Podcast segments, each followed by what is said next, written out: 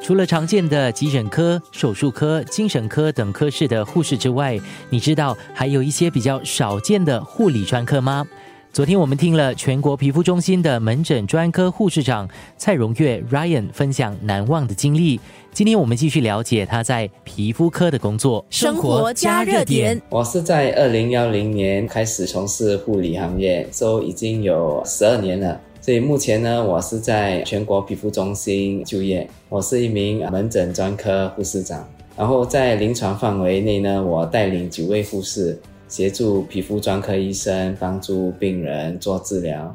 我和其他的男护士们也是有担任性传染病护士主导健康检查的角色。然后对于一些男病人呢，他们由于症状出现在私密处，所以他们可能会回避女护士。他们会比较愿意跟男护士分享他们的问题，所以可以消除那方面的尴尬，所以他们比较容易跟我们沟通。在皮肤中心呢，我们常见的病症有湿疹、皮肤病毒疣、银屑病、暗疮等等呢，所以我们都会帮他们进行专科的皮肤护理治疗，例如用液体氮来去除皮肤油，对瘢痕疙瘩注射类固醇。还有用紫外线来针对各种皮肤的状况。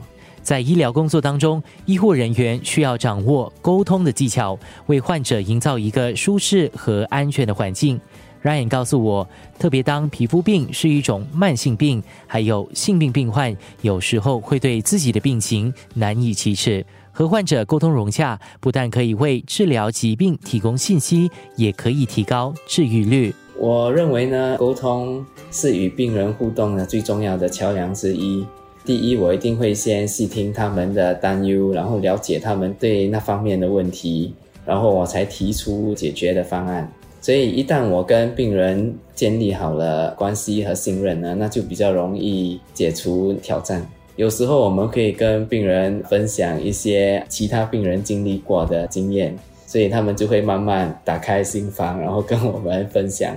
有时候比较害羞的病人，还是需要一点时间来跟他们 warm up。生活加热点。其实，在日常工作呢，面对的挑战哦，就是因为皮肤是一个慢性疾病，所以呢，可能需要三到六个月才会见到明显的改善。所以跟病人沟通的时候，需要跟他们。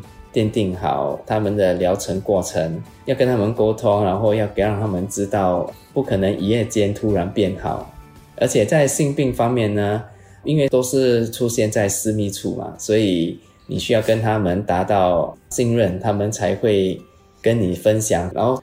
从他们的分享中，你还能够再提议他们多做一点检测，来帮助他们。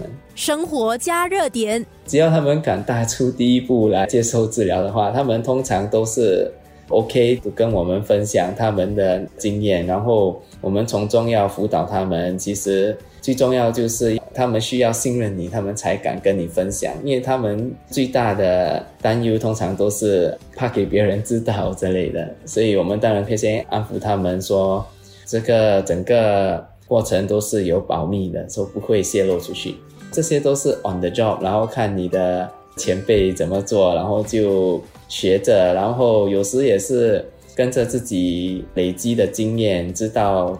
有些病人比较不喜欢你问一些问题，有些就 OK 问，所以你真的是要看他们的那个举止和语言。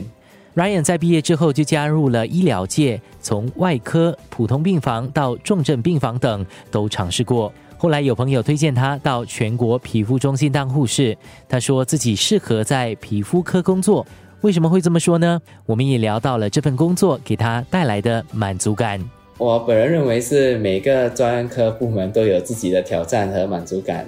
对我而言呢，我觉得一个人必须了解自己的性格和优势，才决定去哪个部门能让自己的技能和事业发展。我觉得我的优势是在于人际沟通，所以我在慢性疾病的门诊部门，我是觉得挺适合，而且皮肤科呢也有很多附属专科。我也是有机会在皮肤中心内转到不同的附属专科工作，都转不完，还来不及学习，还很多的可以跟前辈人学习，所以还是会选择在皮肤科做。能够运用自己的知识和护理技能来帮助他们，我觉得很有满足感，就会很开心。此外，病人和家属的每一声谢谢，也是在肯定啊我们的工作能力和服务态度，所以我都觉得很充实，然后是值得的。